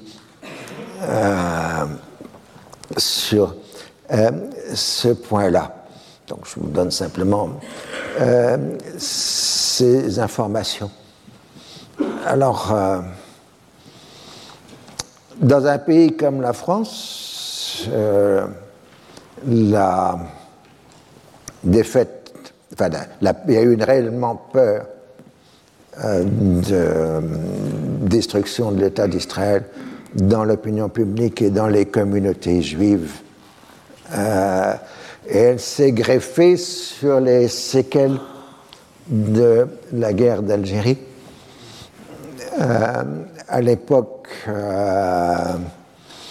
j'habitais dans le quartier où il y avait à l'époque l'ambassade d'Israël, donc euh, j'ai vu les manifestations euh, de juin 67 devant l'ambassade d'Israël, et il y avait en particulier les appels au klaxon, qui Israël vaincra, qui reprenait le klaxon d'Algérie française. Ah, C'était la même séquence sonore. Et, et Raymond Aron, d'ailleurs, le dit parfaitement dans ses mémoires, que la mobilisation de la communauté juive s'est faite aussi bien en renvoi à Israël qu'au départ des Juifs euh, d'Algérie et euh, du Maghreb. Ça a été un moment essentiel dans l'histoire des communautés juives françaises à l'époque contemporaine, parce que même s'il y avait déjà des positions pro-israéliennes, euh, c'est là eu la mobilisation forte de l'opinion juive en faveur d'Israël et avec une tension forte à l'époque euh, entre le, les communautés juives ou la communauté juive ou les. Juridiquement, les communautés n'existent pas en France. Hein. La République est une et indivisible, je le rappelle. Même s'il arrive à des présidents de la République de saluer les communautés. Euh, et euh, donc une tension avec la Ve République, en particulier le régime gaulien, euh, puisque les positions ont été considérées comme farouchement anti-israéliennes. Je dis cela parce que, pour bien comprendre la suite des événements, c'est en juin 67 que le conflit israélo-palestinien ou arabe, au choix, s'est importé dans la société française. Et euh, à l'époque, euh, il n'y avait pratiquement pas de gens, entre guillemets, pro-arabes, à part euh, quelques petits groupes d'intellectuels et le Parti communiste français. dont on connaît évidemment les choix indépendants en politique internationale. mais assez vite, ont émergé des courants qui deviendront ensuite pro-palestiniens et qui, dès 1968-69, euh, prendront la forme d'une rencontre historique entre des intellectuels, entre guillemets, progressistes et des travailleurs immigrés. Hein, ce sera sur le dossier israélo-palestinien que se formera cette alliance ou cette relation historique entre une gauche ou une extrême gauche et euh, les travailleurs immigrés euh, d'origine arabe et, ou, et musulmane dans la société française, mais c'est aussi valable dans d'autres pays. Euh, je veux dire, une étude qui a été faite sur la Belgique montre exactement le même phénomène. Qu'en France, cette rencontre entre les intellectuels et les travailleurs immigrés. Alors c'est intéressant aussi du point de vue de l'histoire française, euh, parce qu'on a l'habitude de considérer que les immigrés avec une dimension euh, de prise de position autonome, d'origine si vous voulez, datent plutôt du début des années 80, quand il y a eu les grandes grèves, entre guillemets, musulmanes à la régie Renault à l'époque euh, de M. Enfin, de, Mitterrandienne, 82-83, parce que moi, on avait découvert qu'il y avait des musulmans en France. Euh, pendant 20 ans, on n'en avait pas entendu parler. Entre 1962 et 1982, on ne savait pas qu'il y avait des musulmans en France. Officiellement, je veux dire. Et euh, ça, néanmoins, ne prend pas en compte l'émergence d'un mouvement pro-arabe ou pro-palestinien dès la fin des années 60, qu'on pourrait définir, euh, pour faire plaisir à certains aujourd'hui, comme islamo-gauchiste, mais qui à l'époque n'utilisait pas euh, ces termes. C'était plutôt arabe, progressiste, et ainsi de suite. Voilà, j'ai fait mon remplissage. Et euh, donc, mes meilleurs voeux pour euh, les fêtes et la nouvelle année. Et à l'année prochaine. Euh, moi, je suis en vacances maintenant. Retrouvez tous les contenus du Collège de France sur www.colège-2-france.fr.